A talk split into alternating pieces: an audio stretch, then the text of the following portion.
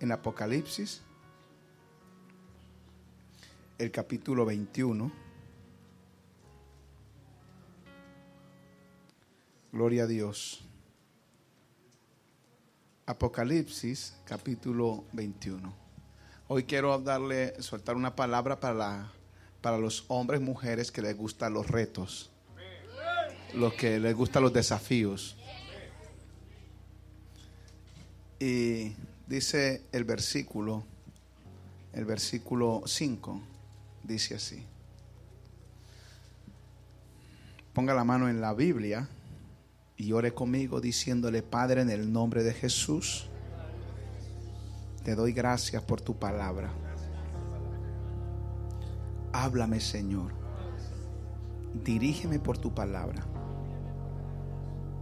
En el nombre de Jesús toda oposición del diablo se va de mi mente, de mi corazón, en el nombre de Cristo Jesús. Padre, que por tu palabra yo sea sanado, yo sea liberado, sea bendecido en este momento. En el nombre de Jesús, haz milagros conmigo en este momento destruye toda enfermedad, toda maldad, toda brujería, toda hechicería. En el nombre de Jesús, creo, Señor, en los poderosos milagros que tú haces por tu palabra. Amén. Dice el versículo 5. Y el que estaba sentado en el trono dijo, he aquí yo hago nuevas todas las cosas.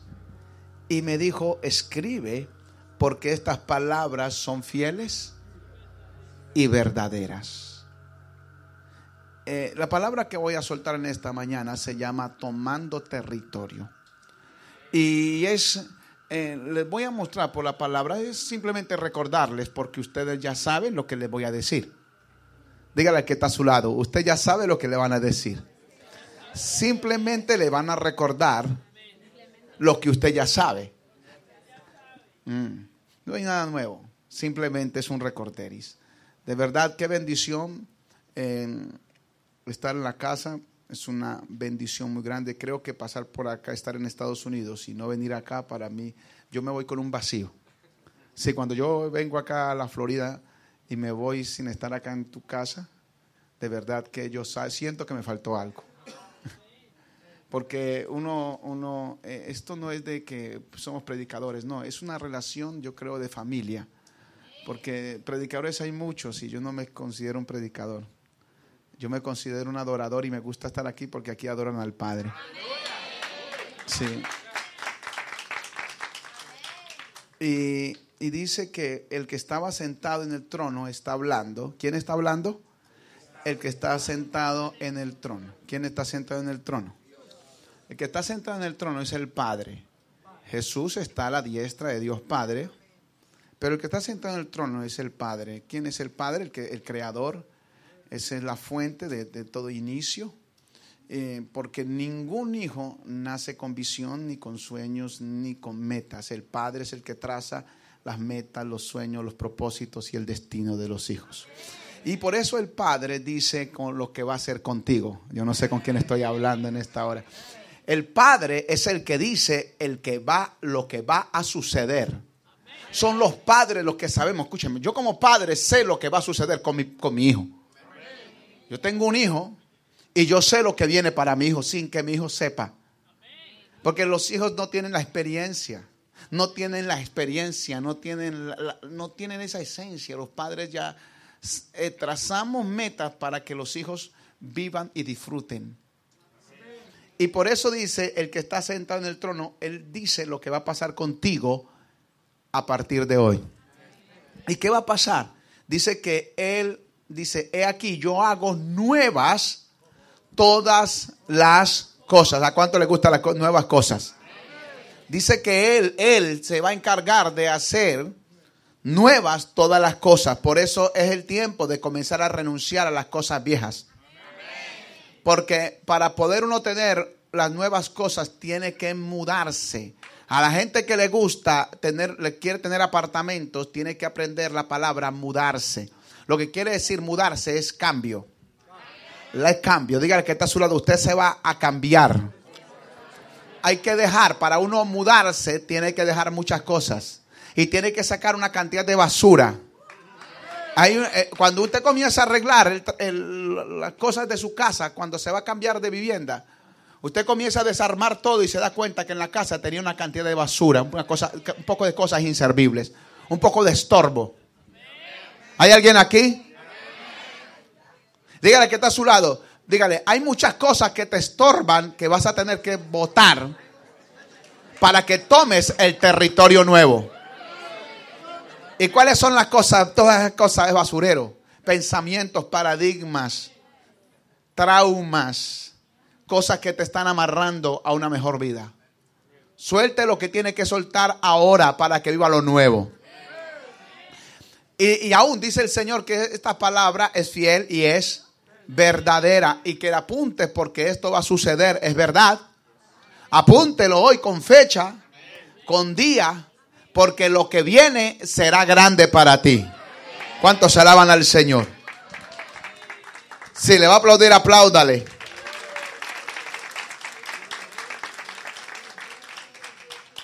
¿Y cuál es la forma en que uno puede tomar un territorio?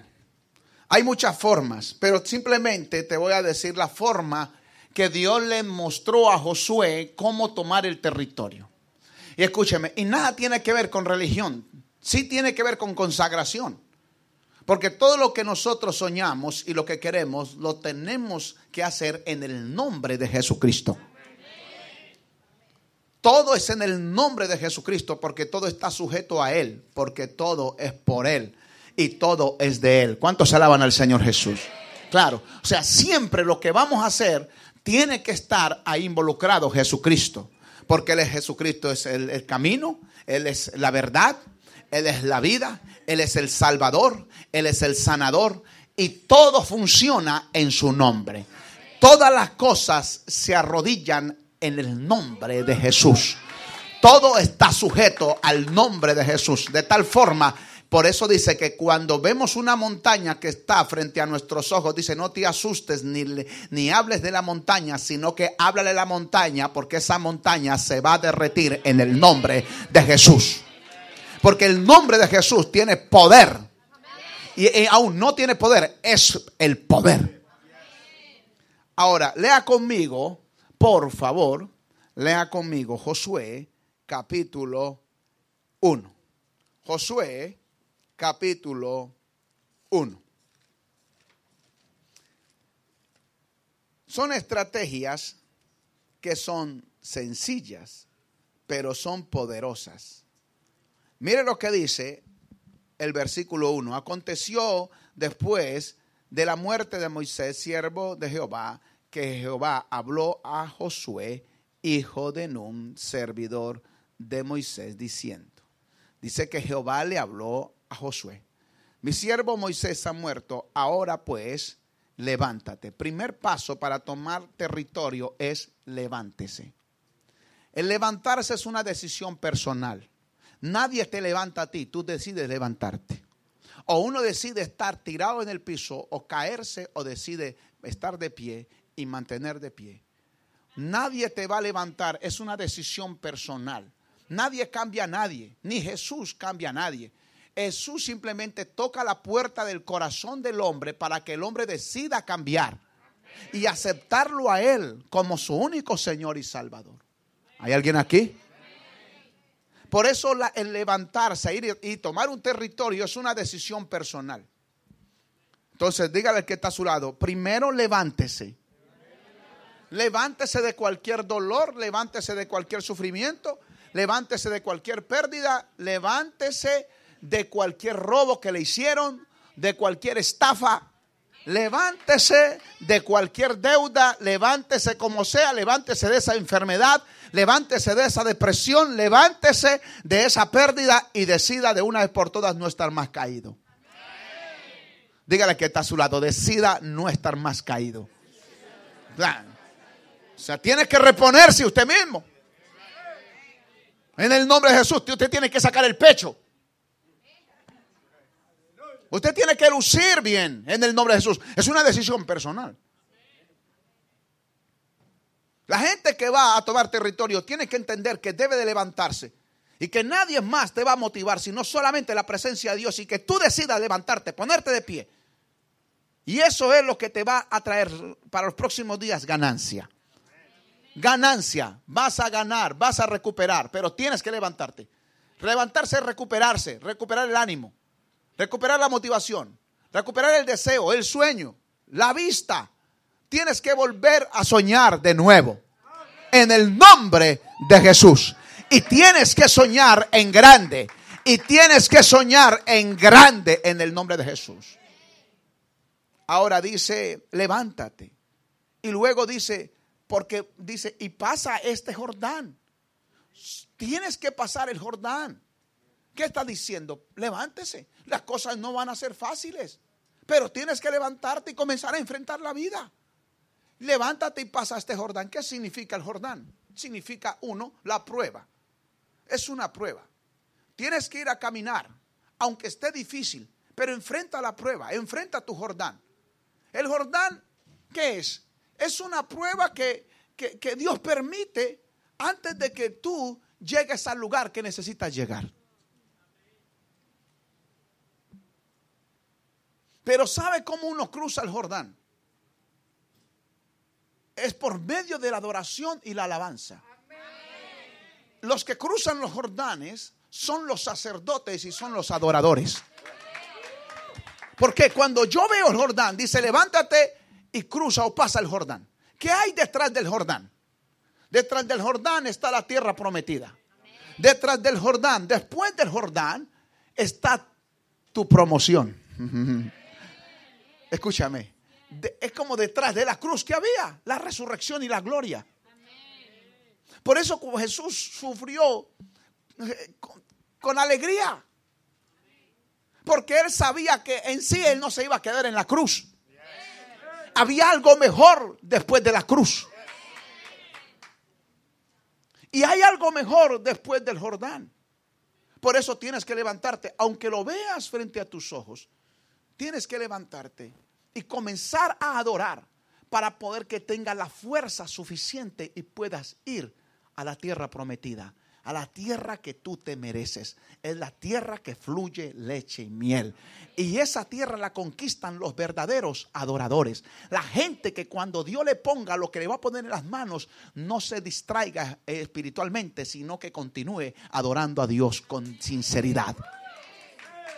Porque hay gente que la tierra prometida le hace daño. Hay gente que la leche, que las cosas buenas, que las cosas grandes, que el lujo y que la gloria, oiga, le estorba y le molesta.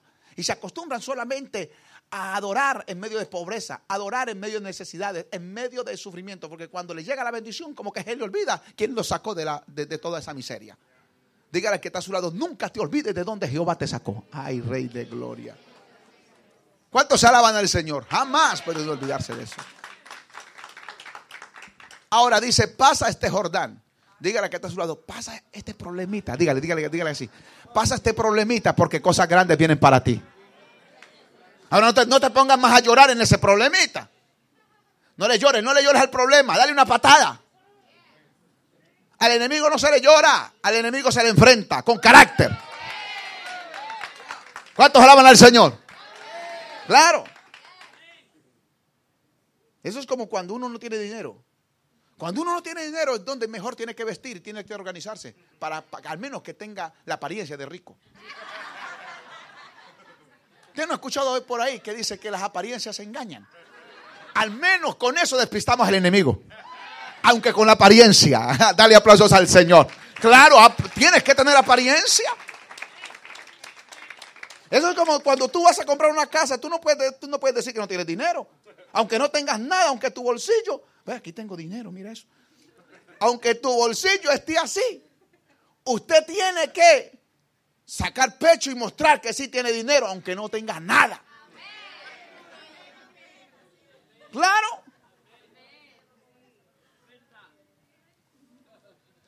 Así despistas al enemigo.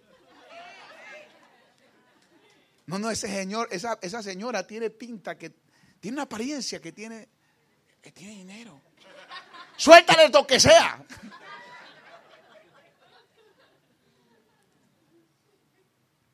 Por eso hay que estar levantados. Siempre con buen ánimo. Me gusta mucho el, cuando venimos por el pasillo aquí en el hotel, dice, sonríe. yo dije, wow, llegué donde es.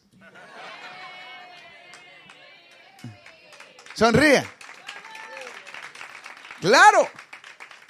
Entonces dice, y pasa este Jordán. Hay que pasar el Jordán con sonrisa, con alegría, con gozo, con adoración, con alabanza con entusiasmo, porque sabemos lo que viene. Viene cosa grande, viene tu promoción, viene tu altura, viene tu grandeza, viene tu recuperación. Así dice Jehová, el Altísimo, el que habita en las alturas. El que habita, el sublime, el que habita en las alturas. El que está con el quebrantado de espíritu y quebrantado de corazón. Así dice el Señor. Yo voy a restaurar tu casa, restauraré tu casa, restauraré tu condición, levantaré tu nombre, te volveré a poner en alto.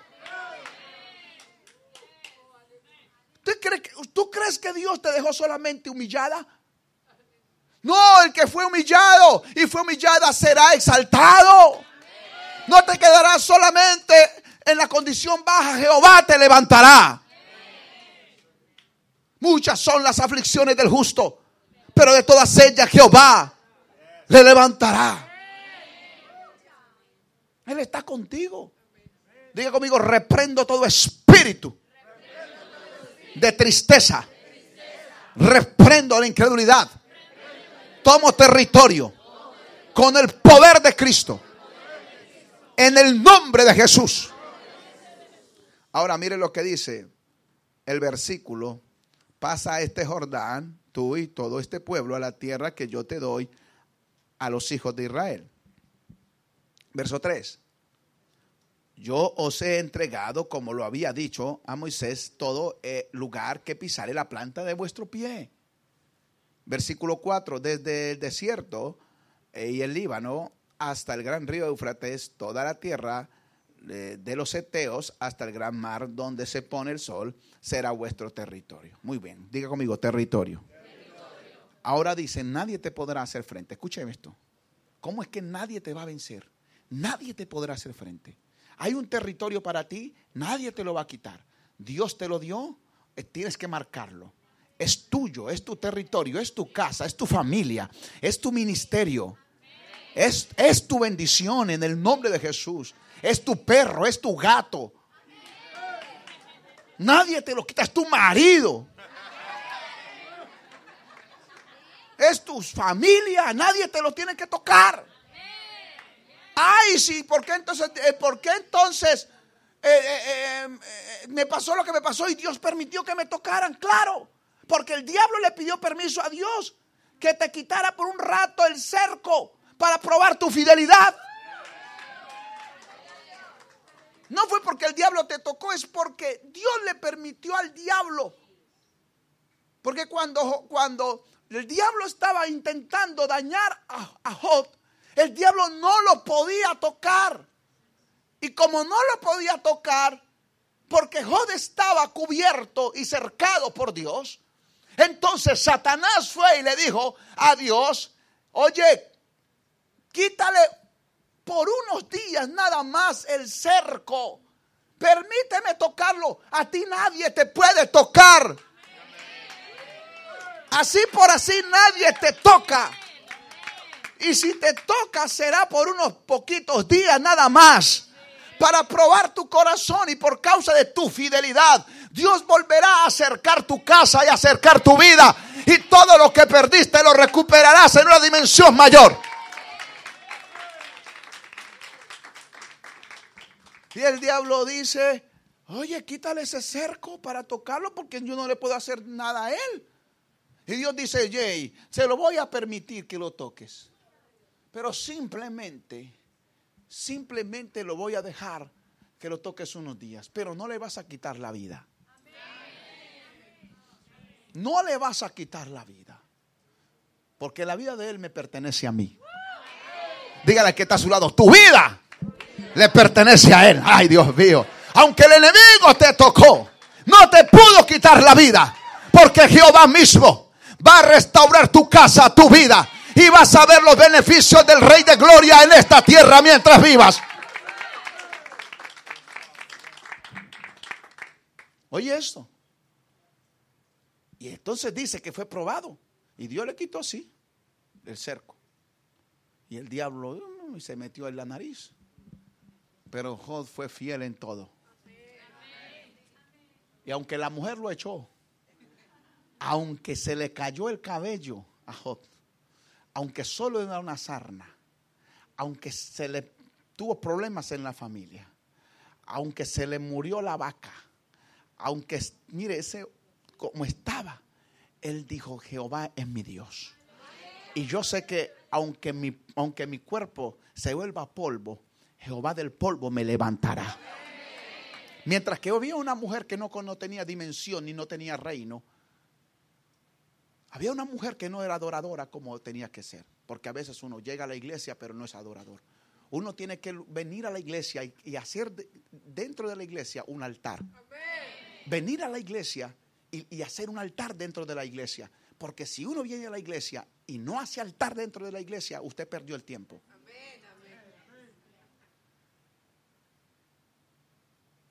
Y la mujer iba cuántas veces a la iglesia, pero no hacía altar. Y cuando vino la lucha, cuando vino la prueba, la, que, se, la que se levantó fue ella. Y le dice a su marido, maldice a tu Dios y muérete desgraciado. Ya no sirve para nada. Pero Jehová tenía un propósito con todo. Porque luego se metió en esa mujer. La misma mujer con que, que, trajo dolor a Jod fue la misma mujer que Dios usó para traer felicidad a Jod. Porque la mujer volvió y se reconcilió con su, su, marido. Oye, impresionante. Esa mujer volvió. Dice la historia que ella regresó. Y le pide perdón a Job. Mi amor, perdóname. Y el mismo, escúcheme, ese mismo vientre le dio más hijos a Job.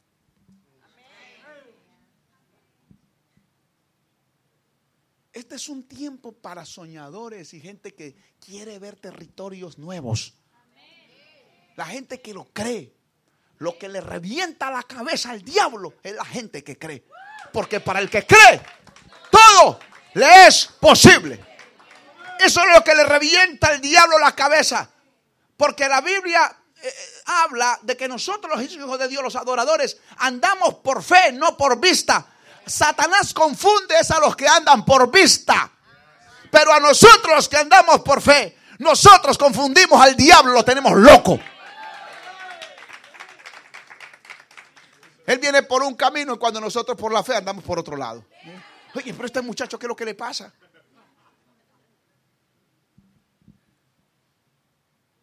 Satanás está loco con usted porque tú eres un adorador. Y entre más se intensifica la adoración y la alabanza, más gloria de Dios cae sobre tu vida. Más poder de Dios, más bendición, más unción, más fuerza, más restauración. Ahora mire lo que dice el versículo 5. Nadie te podrá hacer frente. Todos los días de tu vida, dígale, son todos los días de tu vida. Eh, hace, como, hace como año y medio, yo estuve, yo iba en la camioneta en Cali, cuando me dio un mareo impresionante. Y sentí que me fui. Yo dije, wow, me voy a orillar porque así como voy, puedo estrellarme. Y me, y me, y me, y me orillé y me fui. Eh, unos segundos. Volví, arranqué y otra vez. Decía, wow, ¿qué es esto? Y llegué a la casa y me puse a orar. Y dije, ah, yo tengo, yo dije, tengo el, espíritu de la sanidad, a mí eso no me preocupa. y me puse a orar, pon, cuidado, me puse a orar. En, en, el nombre de Jesús, todo espíritu de enfermedad se va de mi cuerpo. Padre, ¿qué es esto? Reprendo al diablo. Y yo comencé a orar, a reprender demonios, porque la iglesia tiene la autoridad. Para hollar serpientes y escorpiones, tiene la autoridad para, para vencer la enfermedad, de reprender al diablo, para, mire, eh, tiene la autoridad para todo para abrir el cielo y para cerrarlo. Para abrir puertas y cerrar puertas. Pero escucha esto. Pero y nada que me, nada que me sanaba. Igual, ¿y qué es este mareo, oye? Y el Espíritu Santo me dijo, no ores más. Váyase para la clínica. Yo digo, clínica. Yo. No, no, no, no, por Dios. Yo eso no. Yo, no quiero ir a la clínica, jamás. Y el Espíritu Santo me dijo, no ores más, te vas para la clínica. Yo, pero ¿qué clínica? Me dijo, sí. Yo le digo, ok, voy a seguirle la locura al Espíritu. Porque él, es loco. Y quiere gente loca. Que no, que, no sufra de, traumas. Que ya los haya vencido para poder que obedezca. Que no sufra de complejos, de orgullo, sino que obedezca. Y diré, ok. Y me, yo, pero ¿cuál clínica? Y, me trajo un médico eh, conocido, que lo había visto una vez, me lo trajo a la memoria. Me trajo esa imagen y me, ve para esa clínica. Ok, yo tomé el carro y me fui para la clínica. No para el hospital común, sino para una clínica eh, privada.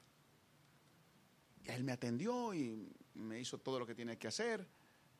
Y a la tercera, ese día pasó, luego a los ocho días regresé y a la tercera visita el Espíritu Santo me dijo, lo traje aquí y el, asunto de ese mareo era con el propósito de que tú te ganes a este médico.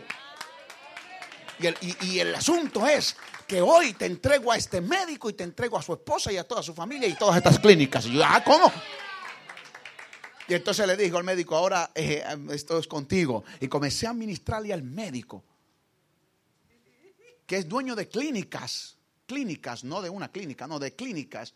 Y es un seminario, da, seminarios a los, a los, médicos, una cosa impresionante, una de las personas más importantes de la ciudad en, ese tema. Y ese hombre se, se metió con Cristo. Wow, ahora entiendo, yo decía, wow, hay cosas que le llegan a la vida de uno que parecen locura pero son poder de Dios. Aunque usted no lo entienda, mientras que estés adorando, esté seguro de que Dios está contigo. Aunque usted no entienda por qué está pasando lo que está pasando. Es que no puede dejar que su fe decaiga en un momento de prueba, de dolor o de crisis. Tiene que ponerse en la brecha y comenzar a reprender al diablo e intensificar la adoración. Prender tu mini componente y poner a la adoración y alabanza. Y si, vas a llorar, llora y llora para que Dios te bendiga. Y levántate y sé más agresivo en el espíritu, en el nombre de Jesús. Porque lo que vino no te va a tumbar, te va a levantar.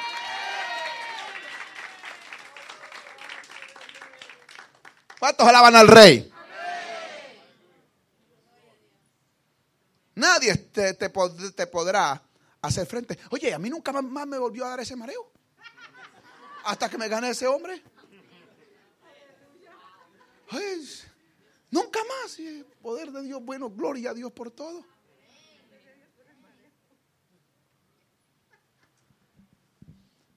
Versículo 5. Nadie te podrá hacer frente todos los días de tu vida. Como estuve con Moisés, te estaré contigo. Dios está contigo. Dios muestra su presencia de muchas maneras.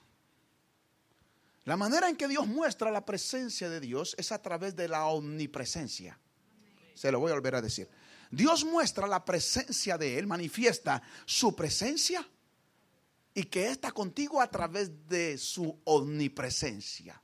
Su omnipresencia dice que tú no tienes que sentirlo para saber que Él está contigo. Ay, Dios mío. Porque hay gente que tiene que sentir algo para creer que Dios está con él. Pero eh, su presencia que se manifiesta por medio de la omnipresencia dice que tú no tienes que sentir nada para creer que Él está contigo.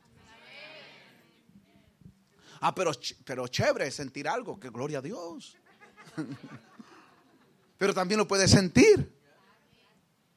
Pero si no lo sientes, no te sientas el frío espiritual. No te sientas el peor espiritualmente. Que yo no siento nada. ¿Qué quieres sentir? Póngase un, ponga las manos en una, corriente. Tome, tome dos cablecitos y diga, alabe a Jehová. Y comience, alabado, alabado, alabado, alabado, alabado, alabado. Y siente algo. Si siente, quiere sentir un calor, prenda la estufa. Ponga dos, ponga una mano ahí y diga, alabo, alabo, alabo, alabo, alabo, alabo. Y diga, por medio de la adoración estoy sintiendo algo.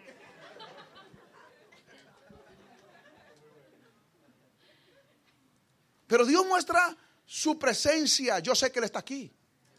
Oye, pero ¿qué, está aquí por medio de su, de su qué? Omnipresencia. ¿Qué dice su omnipresencia? Su omnipresencia dice que si está en el Seol, Él está ahí. Que si vas en la altura, Él está ahí. Si vas en lo profundo, Él está ahí. Si vas en lo ancho, Él está ahí. Si dice que si estás en la oscuridad, Él está ahí. Que si estás en el silencio, Él está ahí. Si estás en el bullicio, Él está ahí. Para Dios es lo mismo la luz que las tinieblas. Ay, cuántos alaban al Señor. Y por eso dice, ¿y dónde huiré de tu presencia? ¿Y en dónde me esconderé de ti?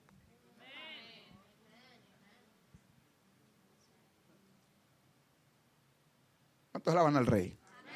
Por eso dice, como estuve con Moisés, estaré contigo. Dígale que está a su lado, Dios está contigo. Por eso cuando usted vaya a pecar, peque donde Dios no lo vea. Sepa que si usted está en el carro, Dios está ahí contigo. Que cuando se va a meter por allá a un motel barato, ahí Dios está contigo. Y si se va a meter uno de lujo, también ahí está Dios contigo. Se va a ir a la discoteca, ahí va Dios contigo. Y si viene a la iglesia, Dios está contigo. Y si vas a la playa, Dios está contigo. Y si estás conduciendo, Dios está contigo. Si te metes debajo de la cobijita, Dios está contigo. Si te, va, te vas a bañar, Dios está contigo. Él está contigo. Esta es una seguridad que tienen que tener los hijos de Dios para poder tomar territorio. Si vas a un aeropuerto, Dios está contigo. Ahora dice, no te dejaré ni te voy a desamparar. Versículo 6. Mire la clave para, son claves tan sencillas. Para tomar territorio. Esfuérzate y sé valiente. Rey esa palabrita nada más. Clave para poder tomar territorio. Esfuérzate y sé, esfuérzate y sé valiente. La gente esforzada es la gente que, que mire, no tiene límites. Es valiente esforzado. La gente perezosa es zángana. No conquistan nada porque son perezosos. Mire, qué problema para levantarse a las 10 de la mañana para llegar a los cultos. Gracias a Dios que aquí no pasa eso. Pero la gente esforzada, aunque se acuesta a las 2, 3 de la mañana porque tuvo que trabajar, la gente esforzada sabe que tiene un compromiso y que hay que cumplirlo. Dale, si le va a aplaudir, oye. Claro hay un asunto. Dice que esfuércese. Esfuérzate y sé valiente. No, escucha, hay que orar. Y hay que orar mucho. Y hay que levantar las manos. Y hay que congregarnos. Y tenemos que ayunar también. Pero escúcheme, esto es orando y con el mazo dando. Esto es orando y trabajando. Hay gente que dice que quiere recuperar su matrimonio y vienen y oran a la iglesia y oran, Dios mío, cambia a mi mujer, Dios mío, y porque tiene un matrimonio roto. Y la mujer también por allá orando, Dios mío, cambia a mi marido. Y el marido por acá llorando por la mujer y la mujer llorando por su marido. Los dos llenos de orgullo y los dos están orando. Y ella está, él está diciendo, Señor, cambia a mi mujer. Y él está caño. Y la mujer allá orando que para que Dios cambie el marido y la mujer rebelde. Oh, oye, y él, ay Dios mío, cambia. Oye, eso es orando, pero tiene que esforzarse para cambiar. Entonces oro y tengo que caer en cuenta que soy tacaño. Entonces, ¿cómo es que cambia esto? Me esfuerzo a darle plata, dinero a la mujer. Porque si la estoy perdiendo, la estoy perdiendo. Ay, mi mujer está yendo con otro. Mi mujer se está yendo con otro. Y yo estoy aquí orando y no estoy cayendo en cuenta. Tengo que entrar en razón de que no estoy haciendo las cosas bien. Y lo, y lo legal es que me tengo que esforzar ay, para soltar lo que tanto le duele y le cuesta y decirle, tenga mamita, vea cómo cambia. Esfuércese para ponerle mil dólares en el mano a señora. Mire, esfuércese. Con eso recupera. No tiene que llorar más ni tiene que orar más. Hay cosas que no, mire, hay, hay cosas por las cuales no hay que orar. Eso ya está orado. Hay cosas que ya están oradas y nosotros estamos orando por eso. Usted coge los mil dólares y le dice a la mujer, mire, usted, usted ve a la mujer así.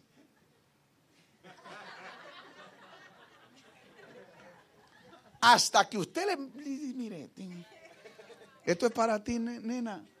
A la mujer, esto es para ti, amor, nena. Y cuando ella... ¡Ay, tan lindo! ¡Ay, tan hermoso! ¡Ay! Esfuércese. Hay que esforzarse. Esforzarse para perdonar. Esforzarse para abrazar. Esforzarse para recuperar. Esfuerza, dice, y sé valiente.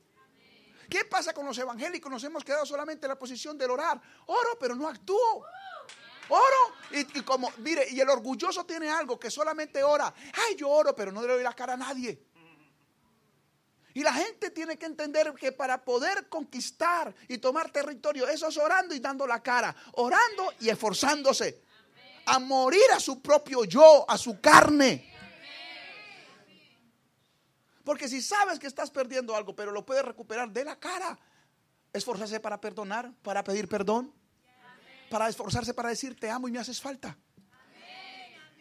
Pero hay el orgullo, entonces le dice, no me haces falta. Y por la noche está en la cama llorando, no puede dormir. Ay, cómo me hace falta mi, papucho, cómo me hace falta. Ay, Dios mío, me hace falta. Mi peluchito, mi, mi, mi, y cuando lo ve, ah, no. De para allá y yo para acá. Es una mentira el diablo. Y me hace falta, no puedo ir sin él. Y cuando se ven, se maltratan. Oye, eso es demoníaco.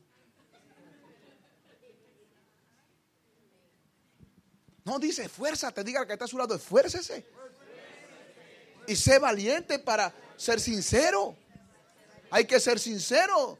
Hay que ser sincero. Diga, ¿cuántos dicen amén? Claro, para poder recuperar, tomar territorio, tenemos que ser honestos, sinceros. Es que el crecimiento es, es del corazón, es interno. Por eso cuando uno va, va a, mirar los frutos de un árbol, no lo puede mirar según lo que los ojos físicos, lo que uno ve colgando ahí. Porque eso lo produjo algo y es la raíz del árbol. Por eso primero uno mira la raíz, según como estuvo la raíz, así están los frutos. Si la raíz está mal del árbol, va a haber ni, frutos malos siquiera, no va a haber nada. Es lo mismo. Si nuestro corazón no tiene buena raíz, no está bien cimentada internamente, no hay territorio que conquistemos, aunque lo queramos. Por eso para tomar territorio tenemos que ser primero honestos, buscar un cambio que da Cristo, renunciar a nuestro propio yo, al orgullo y a la soberbia. Porque hay cosas que están afectando a la iglesia del Señor Jesucristo que somos nosotros. El orgullo, la soberbia, la prepotencia, la rebeldía. El amor propio. Estamos tan enamorados de nosotros mismos que tenemos que renunciar a muchas cosas y poder darle, vida a nuestro Señor Jesucristo. El amor de Cristo que va a ser dado a los demás se refleja por medio nuestro. Ahora, lea, lea conmigo para ir cerrando el versículo 6. Esfuérzate y sé qué? Valiente. Dígale que está a su lado, esfuérzate y sé valiente. Orando y con el mazo dando. Orando y trabajando. Orando y trabajando. Orando, trabajando, ahorrando. Claro. Claro, ordenados. Porque tú repartirás, ah, vas a tener mucho. Si te esfuerzas y sé valiente, vas a tener mucho porque vas a repartir a este pueblo por heredad, la tierra a la cual juré a tus padres que la daría a ellos. Mire lo que dice Proverbios, el capítulo 13, el versículo 4. Mire, necesitamos esforzarnos, ser gente sin pereza, gente sin desánimo, estar siempre con ánimo, sin pereza, no, eso sin pereza, eso es, hay que hacer algo rápidos, hay que hacerlo ya. ¿Cuántos dicen amén? No le podemos pedir permiso a un paso para dar el otro paso. Eso es corriendo. Las cosas se hacen bien hechas y rápidas. Ay, Dios mío. En el término evangélico es, hagámoslo suave pero bien hecho. Eso ya no es, eso era del siglo por allá 18. Ahora en el siglo 21 dice, hágalo bien hecho y rápido. Ay, Dios mío. Lo vas a hacer, hazlo rápido, pero hazlo bien hecho. Hazlo bien hecho y hazlo rápido. Porque si tú te demoras en hacerlo, otro llega y te quita el turno. Otro lo hace más rápido y te pagan más. No, pero yo lo estoy haciendo bien. Pero el otro lo está haciendo bien y lo está haciendo rápido. Ahora está la generación que hacemos las cosas bien hechas. Nos perfeccionamos y hacemos las cosas excelentemente bien y rápido. Por eso los hijos se tienen que hacer es bien hechos y rápidos. Eso sí, hay muchos expertos en eso. ¿Cuántos alaban? ¿Cuántos alaban al Señor Jesús? Claro, los que tenemos familia, sabemos que es eso. Dije, leamos Proverbios 13:4. ¿Qué dice? Wow, mire esto. Hay mucha gente que tiene esta mentalidad. Son perezosos, pero desean mucho. Sueñan en grande, pero no conquistan nada. Wow. La gente realmente que va a conquistar, gente soñadora, pero gente que tiene que ser diligente. La palabra diligente es rápido. Rápido. Rápido. Rápido. Diga conmigo, rápido. Usted va a conquistar un carro, sea rápido. Es como uno, ay, yo quiero un carro y estoy motivado. Mire, arranque para el dealer. Siéntese de ese carro y salga rápido de ahí. Porque si lo piensa, en una hora ya usted no tiene nada, se arrepintió. Wow. ¿No? Es cierto. Uno va, está motivado, wow. Y, pero, y como que lo deja para mañana. Hay un dicho por ahí, no dejes para mañana. Lo que tienes que hacer hoy. Y la gente que siempre está diciendo mañana nunca tiene nada. Siempre está postergando su bendición. Siempre está alejándose de la bendición. Mañana, no, no, no, hágalo ya. Diga que, está, diga que está a su lado, hágalo ya. Si se va a casar, hágalo ya.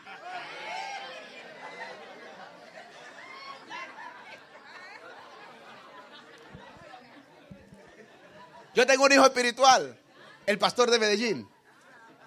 El pastor, eh, ¿cuántos son de, Colombia aquí? Levánteme la mano Colombia. El pastor de Medellín, escúcheme esto. El pastor de Medellín. Mire, consiguió su novia y viene, ella es de Santa Marta y él es de Medellín.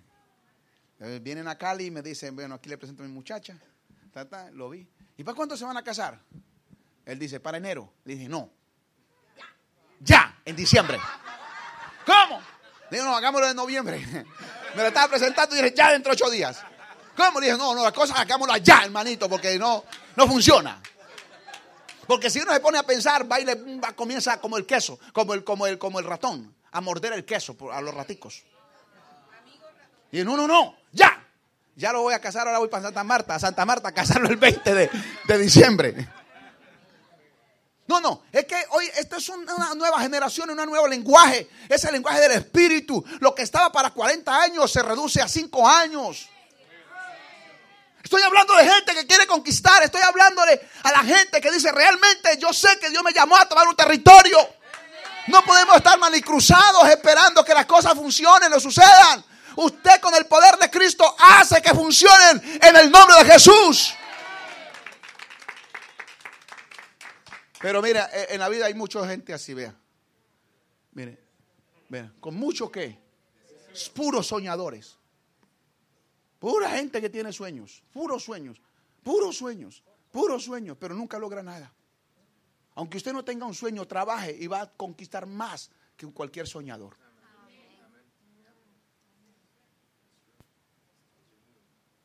Y estamos hablando con gente que va a tomar un territorio, pero hágalo ya, porque si usted duda en una cuestión que usted, o en, una, en un tiempo que usted diga voy a esperar, usted se arrepiente porque la duda le llega. Y dice, guay, ¿yo por qué no lo hice? Y ya luego no va a tener la fuerza suficiente para tomar la decisión. Dice el verso 6, esfuérzate y sé valiente. O sea, tírese, hágalo, sea valiente. No, se vaya a poner a llorar. No, los valientes son valientes, hermano. Dígale, está a su lado, valiente es valiente, no se ponga a llorar. Como dicen en el término callejero, si metió las patas en sillo, sáquelas y sigue adelante. Sí, sí. Pero te das cuenta que cuando tú eres así como te estoy diciendo, no vas a llorar más, sino que vas a estar siempre de risa en risa y de victoria en victoria. Todo tiempo bendecido. Ahora dice, esfuérzate y sé valiente porque tú repartirás. Luego el verso 7 dice, solamente, otra vez dice, otra vez, ¿qué te dice? Solamente esfuérzate. Mire que aquí Dios no le dice a, Josué como estrategia para tomar la tierra prometida, no le dice reprenda al diablo, eche fuera demonios, cante, adore, o ayune, ore. Hay que hacer todo eso. Pero Dios sabe cómo tomar nuestro territorio. Vuelvo a decir, porque nosotros los que evangélicos estamos conformados solamente en una, en una posición nomás. Y Dios le dice, solamente esfuérzate, ora, ayuna, pero salga de su habitación y acciónese. Actívese, muévase. No, aquí estoy esperando en Dios. Ve, usted cuando no, yo estoy esperando en Dios, no me diga nada. Hay cosas que suenan bonitas, pero no son reales. Son engaños personales. Porque a veces uno refleja el miedo de muchas formas. Cuando no toma decisiones, que estamos mostrando el miedo que tú tienes. Pero cuando tú tienes, tomas decisiones, estás mostrando la fe y la seguridad que está dentro de ti. Usted no ha visto que hay gente que dice, voy a viajar, voy a viajar, y llevan todo un año preparando viajes y nunca viajan.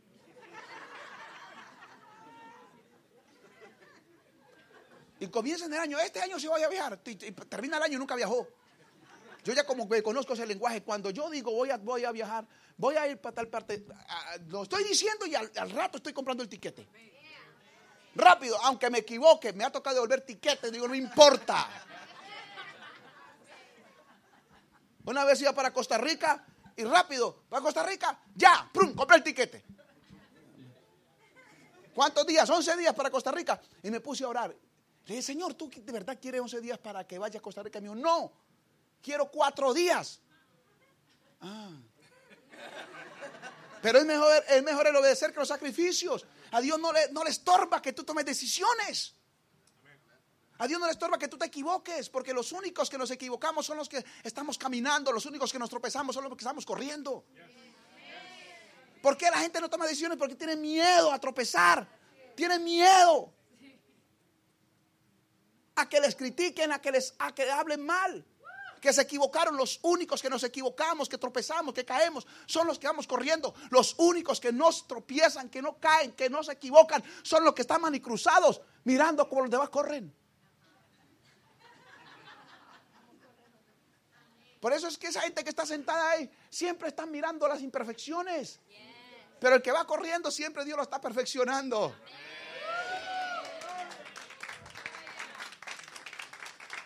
Claro, entonces cuando iba para Costa Rica, entonces dije, sí, señor, cuatro días, está bien, no me importa, voy a pagar la multa. Y fue y llamé a la aerolínea. Eh, por favor, eh, cuatro días nada más, sí, ¿verdad? Cuatro días, no importa. Y fui a Costa Rica cuatro días y cuando estaba en Costa Rica el Espíritu Santo me dijo, es por eso yo quería cuatro días, mire esto, esto, y así es. Pero no importa, hay que, cuando usted diga vaya a viajar, compre el tiquete ya, porque el resto son puras mentiras. Aquí hay mucho mentiroso que tiene que arrepentirse.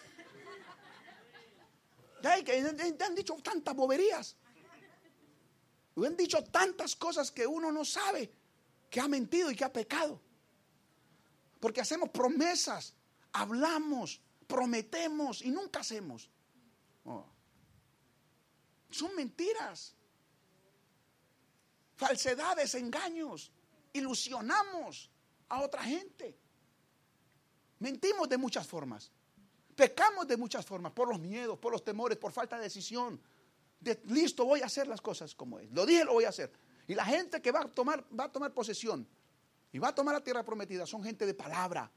Gente que, lo que promete lo cumple. Porque los hombres de Dios tenemos algo. Cumplimos las promesas. Porque el Padre que está en los cielos, Él cumple sus promesas. Ay, ¿cuántos alaban al Señor? Y tú cuando prometas algo, cúmplelo. Porque es mejor. Es mejor que cuando prometas cumplas.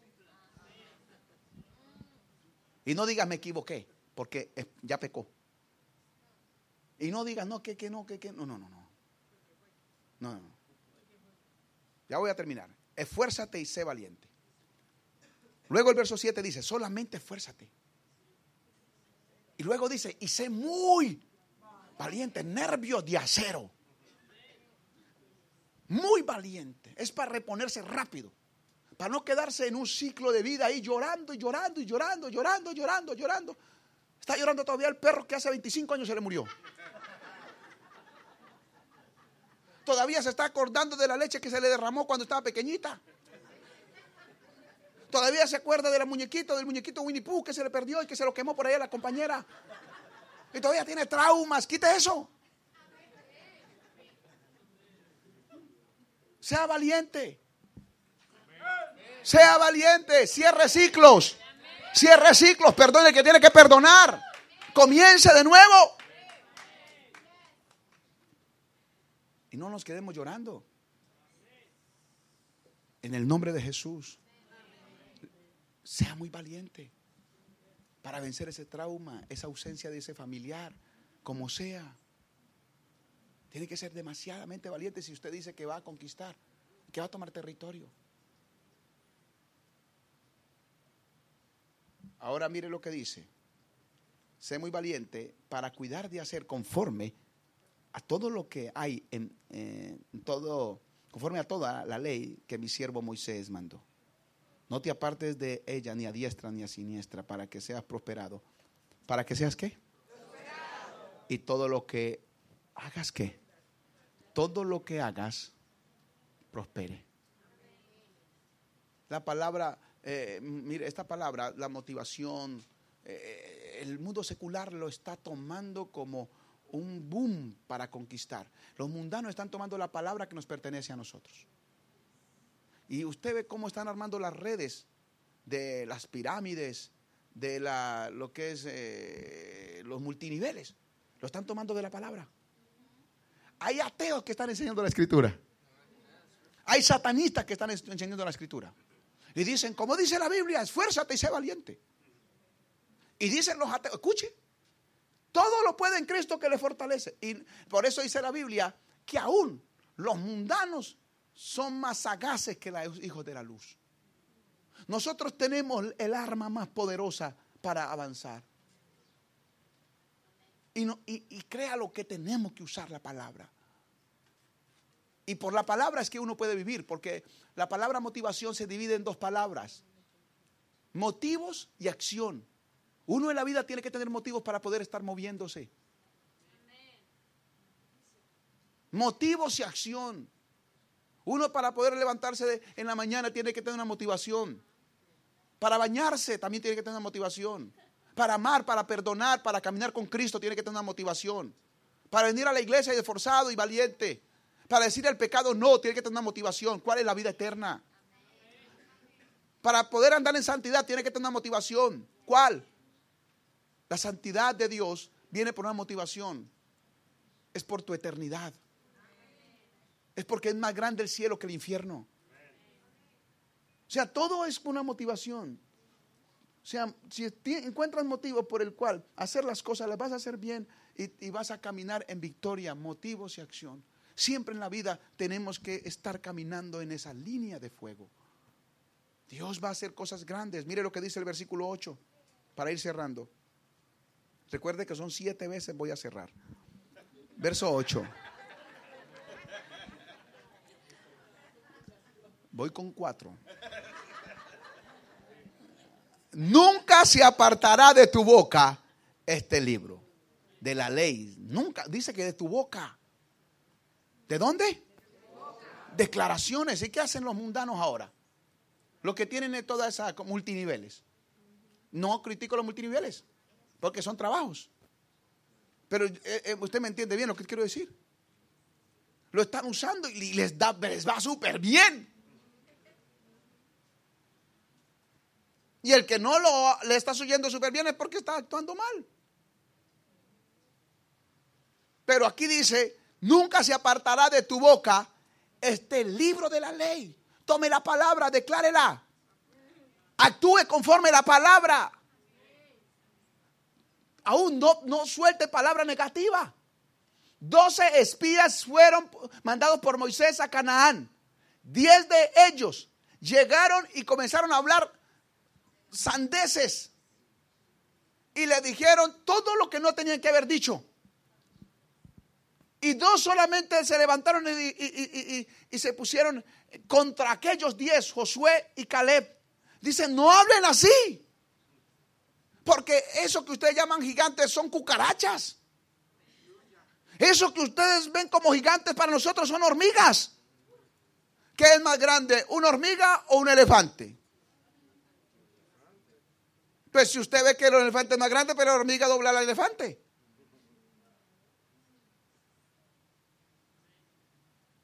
Y no digan eso. Y sabe, dice la Biblia que todos los diez espías que hablaron negativamente, dice la Biblia que Dios los mató. Así dice, y Dios mató a aquellos diez espías, los mató. Y solamente dos que hablaron correctamente, que tuvieron motivación, que se esforzaron, que fueron valientes, ellos conquistaron la tierra prometida, la tierra que fluye leche y miel. Yo quiero decirle, puede haber mucha gente en la iglesia, pero de todos ellos usted es el escogido, el que tiene que levantarse entre todos y decir, esto es conmigo, yo voy a ir, voy a tomar el territorio porque sé que Dios lo hará conmigo. Y para el que cree, ahora mire lo que dice, sino que de día y de noche meditarás en él. Lea y declare la palabra. Aunque tenga usted lo que tenga, mire, declare la palabra bien. No hablemos como, como necios. Es mejor orar cuando no se sienta seguro. Es mejor adorar cuando las cosas no están bien. Y, y, convencerse en el espíritu de que Dios tiene el control. Y que Dios es hacedor de milagros y que Dios es hacedor de prodigios y que lo que es imposible para el hombre es posible para Dios. Luego dice, día y de noche meditarás en él para que guardes y hagas conforme a todo lo que en él está ¿qué? Está escrito. La, otra palabra, léala duro. ¿Qué dice?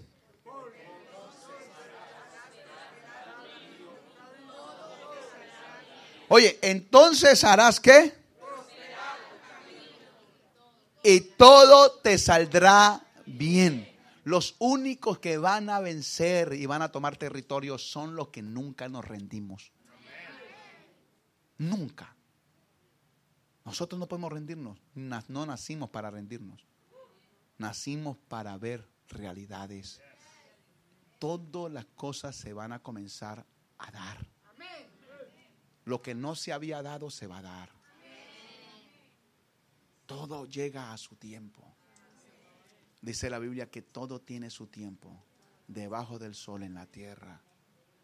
Así que por eso un hombre que está pensando en la conquista nunca está pensando en tirar la toalla.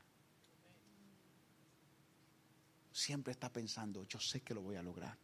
Y yo voy a perseverar y voy a insistir para ver el fin de todo esto. Yo voy a ver el fin. Póngase sobre sus pies, por favor. Vamos a terminar ahí.